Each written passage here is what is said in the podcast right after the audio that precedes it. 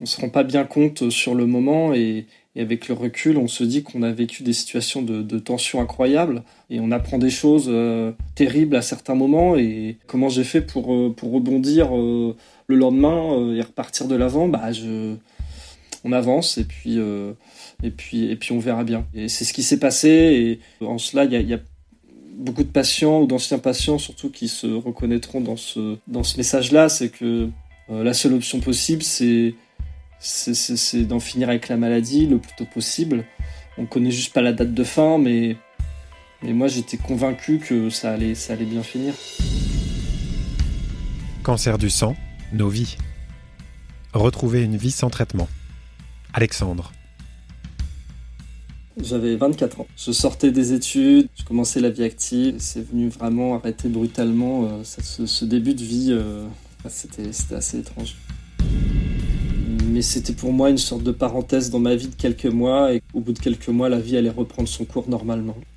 Et au final, la parenthèse aura duré 5 ans. Je m'appelle Alexandre, j'ai 33 euh, ans. Je suis euh, actuellement en rémission complète d'un lymphome d'Hodgkin depuis 2017.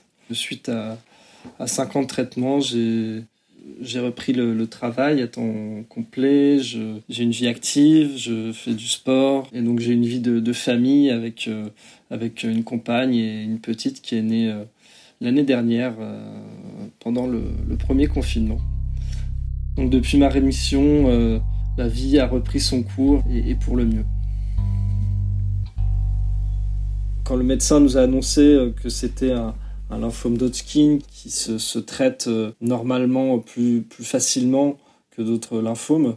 C'était finalement une, bonne nouvelle. On avait été manger au restaurant le, midi. Euh, on était content en fait. On était content, soulagé. Et je, me rappelle même avoir un peu pleuré de, soulagement en fait, du stress qui retombait, de me dire que c'est bon, ça allait, ça allait le faire, j'allais m'en sortir, que c'était une question de moi. Les médecins me disaient, euh, voilà, vous allez avoir un protocole de 4-5 mois, ça va être très lourd, mais vous êtes jeune et ça va, ça va bien se passer. Et à l'issue de ce, protocole, il n'y a pas de raison de, que, ce soit pas la, justement cette fenêtre qui s'ouvre vers la rémission complète. Et rétrospectivement, on en était loin, mais, euh, sur le moment, c'était vraiment euh, donc plutôt une, bonne nouvelle.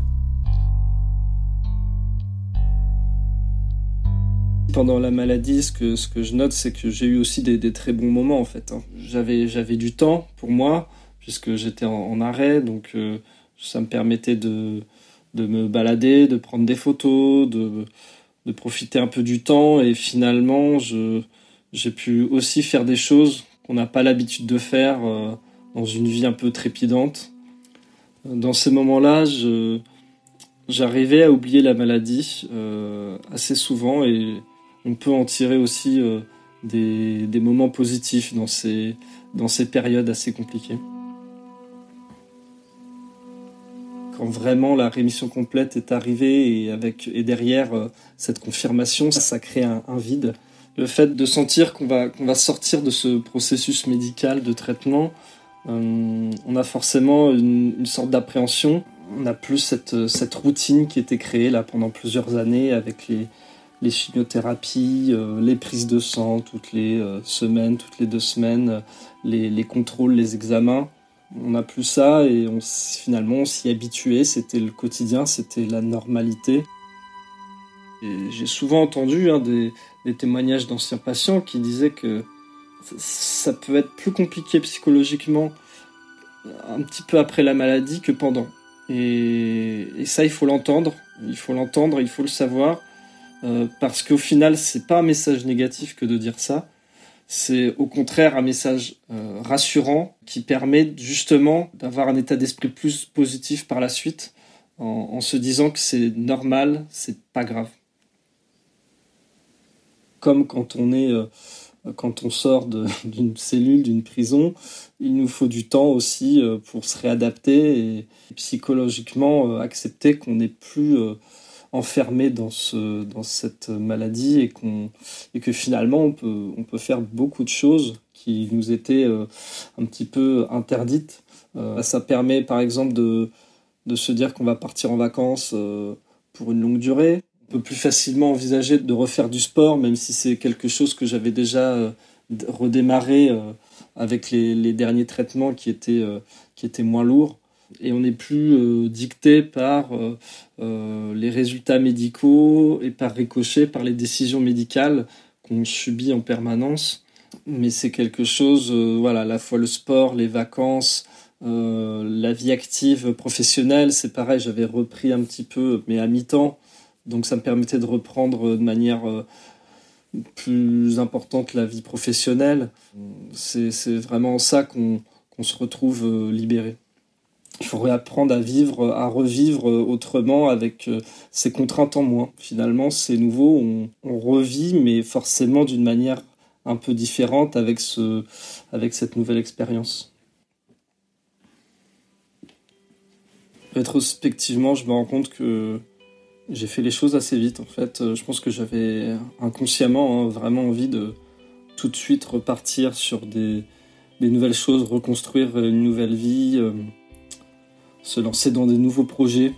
Sur le moment, ça me paraissait euh, des petites étapes un peu distantes et, avec le recul, je me rends compte que non, en fait, j'ai fait beaucoup de choses en peu de temps et que j'ai construit une nouvelle vie très rapidement et donc forcément que d'une manière ou d'une autre, j'avais vraiment envie de, en quelque sorte, de rattraper les années perdues parce que quand on reste aussi longtemps euh, en pause, euh, un peu sous cloche, on se dit qu'il faut, euh, qu'il faut rattraper tout cela et qu'il y a une sorte de dette à, récupérer.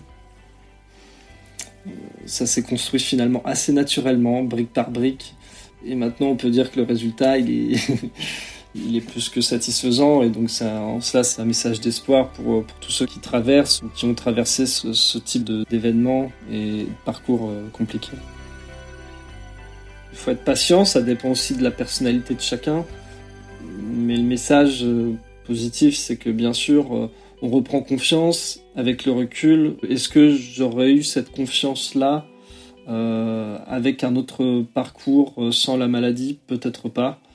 Je pense que ça m'a apporté quand même quelque chose, une forme de sérénité. Et puis, c'est vrai que d'un point de vue un peu égoïste, on se dit que bah, finalement, on a enduré des choses assez dures et que bah, on, a le droit aussi d'être un peu fier de soi quand même. Et ça, ça prend du temps de se dire oui, bah, on peut être fier de soi. Voilà, l'idée, c'est pas de se mettre forcément en avant, mais c'est de dire bah, on a quand même accompli quelque chose d'important euh, on a réussi à, réussi à s'en sortir.